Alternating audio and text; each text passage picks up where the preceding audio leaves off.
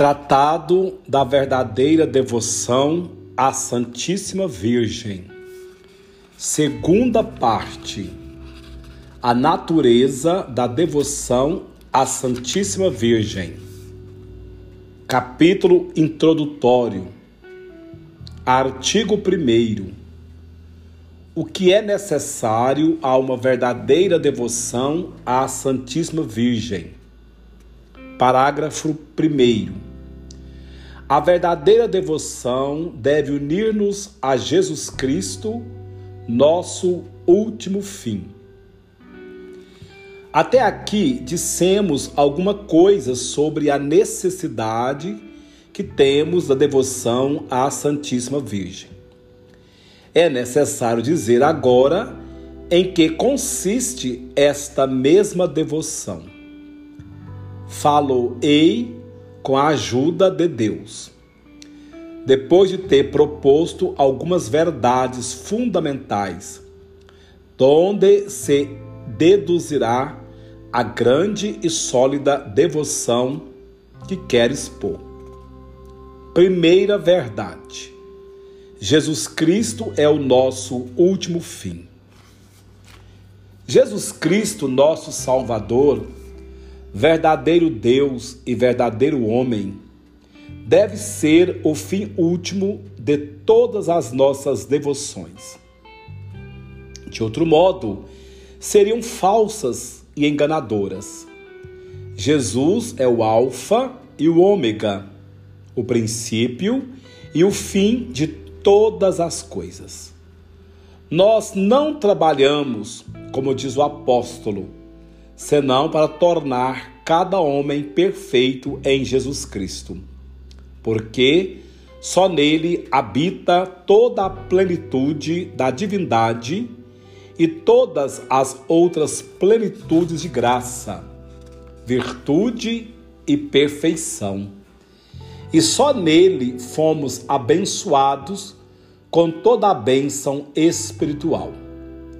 Ele é o nosso único mestre que nos deve ensinar o único Senhor de quem devemos depender, o único chefe a quem nos devemos unir, o único modelo ao qual nos devemos assemelhar, o único médico que nos há de curar, o único pastor que nos deve alimentar. O caminho único que nos deve conduzir à única verdade em que devemos crer a única vida que nos deve animar, o único tudo que nos deve bastar em todas as coisas. Não nos foi dado debaixo do céu outro nome pelo qual devamos ser salvos, senão o nome de Jesus. Deus não constituiu outro fundamento da nossa salvação, perfeição e glória senão Jesus Cristo. Todo edifício que não estiver erguido sobre esta pedra firme está construído sobre areia movediça. E mais cedo ou mais tarde acabará infalivelmente por cair. Todo fiel que não estiver unido a Jesus, como sarmento a cepa da vinha, cairá, secará e só servirá para ser lançado ao fogo. Fora de Jesus Cristo, tudo é extravio, mentira, iniquidade, inutilidade, morte e condenação. Mas se estamos nele e ele em nós, não há que temer a perdição.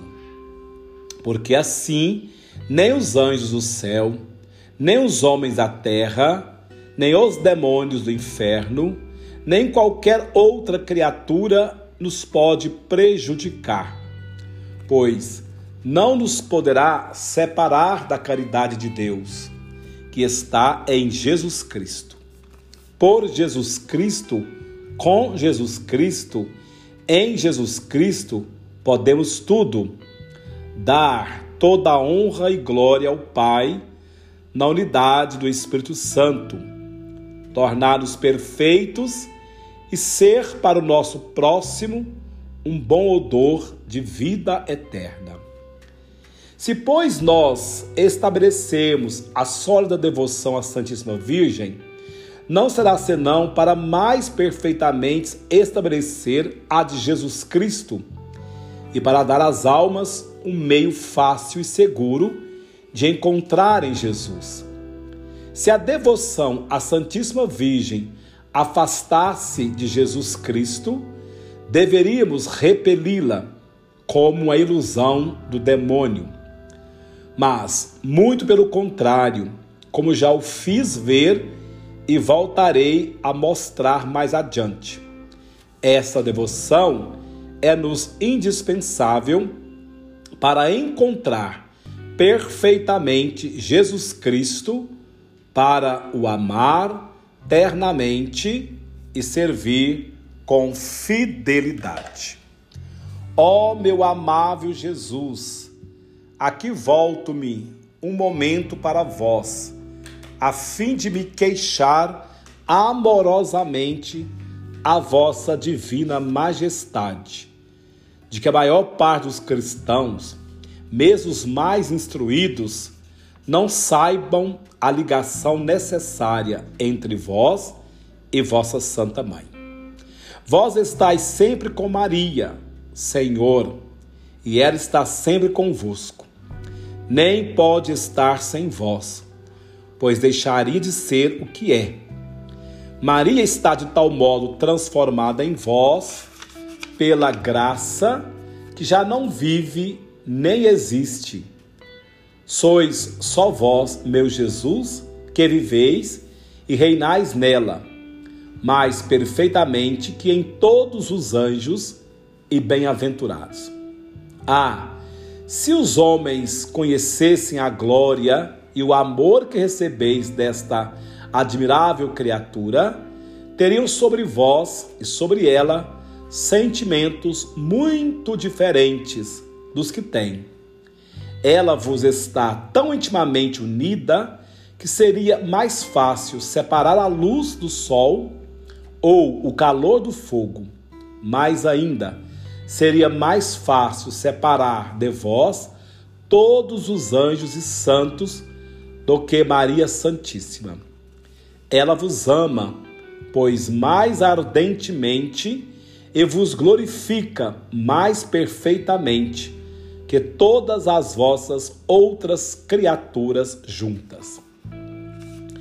Depois disto, meu amável mestre, não é coisa espantosa e lamentável ver a ignorância e as trevas de todos os homens deste mundo a respeito da vossa Santa Mãe? Não falo tanto dos idólatras e pagãos que não vos conhecem e por isso não se preocupam em conhecê-la a ela.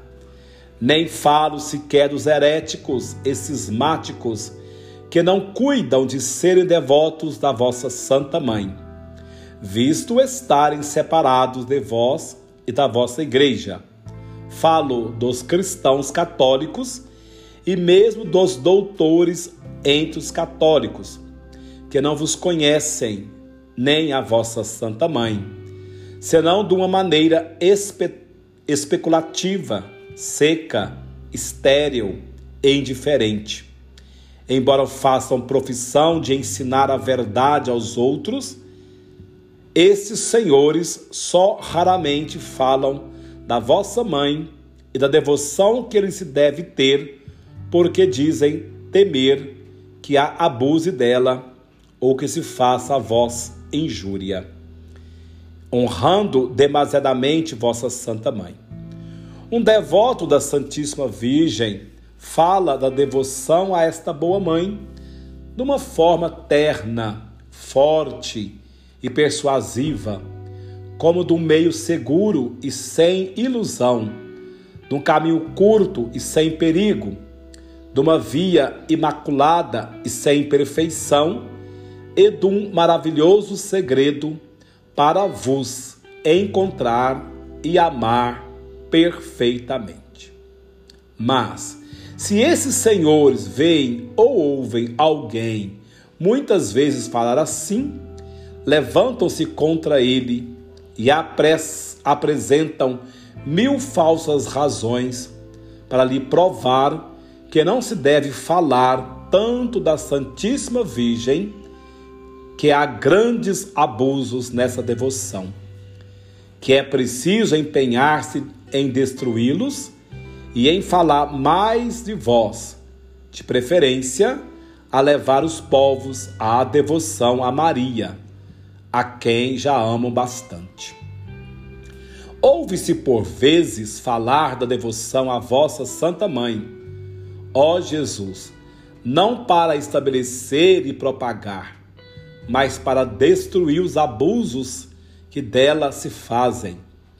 Enquanto esses senhores não têm piedade nem devoção terna para convosco, por não terem nenhuma a Maria consideram o rosário, o escapulário, o terço como devoções de beatas, próprias para ignorantes e sem as quais nos podemos salvar.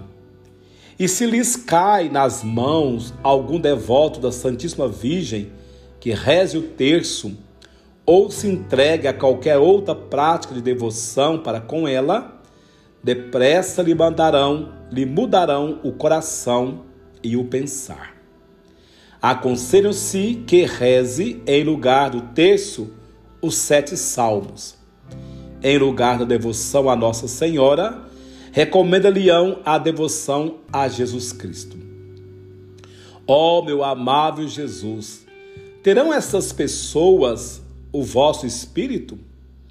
Dão-vos gosto procedendo deste modo?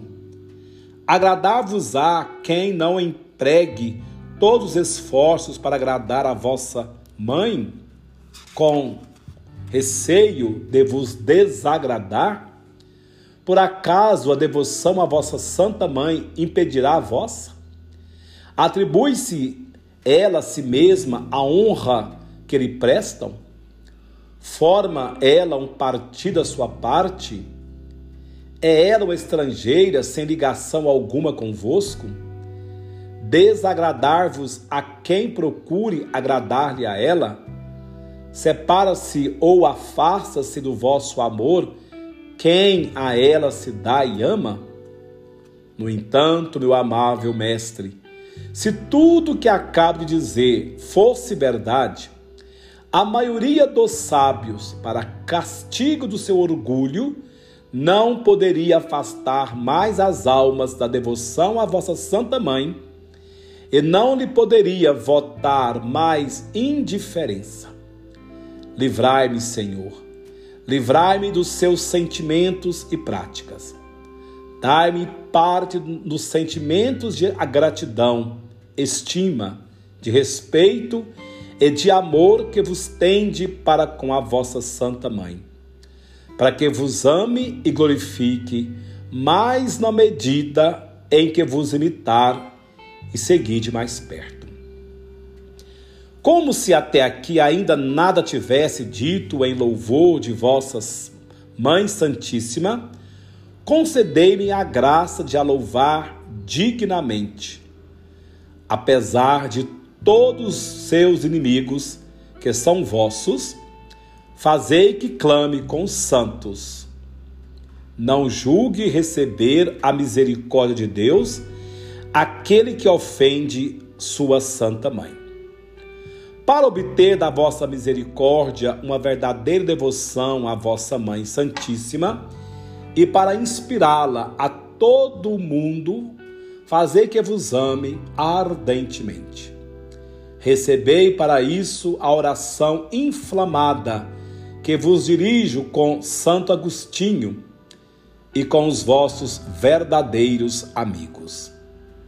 Vós sois o Cristo, meu Pai, Santo, o meu Deus misericordioso, o meu Rei infinitamente grande.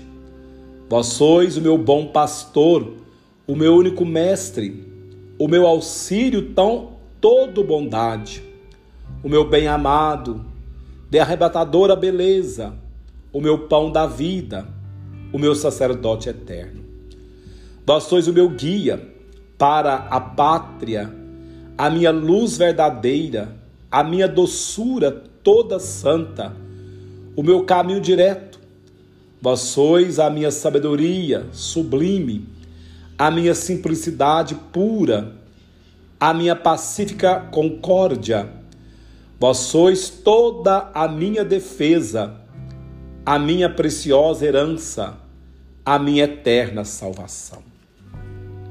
Ó Jesus Cristo, Mestre adorável, por que é que eu amei ou desejei em toda a minha vida outra coisa fora de vós? Jesus, meu Deus? Onde estava eu quando não pensava em vós?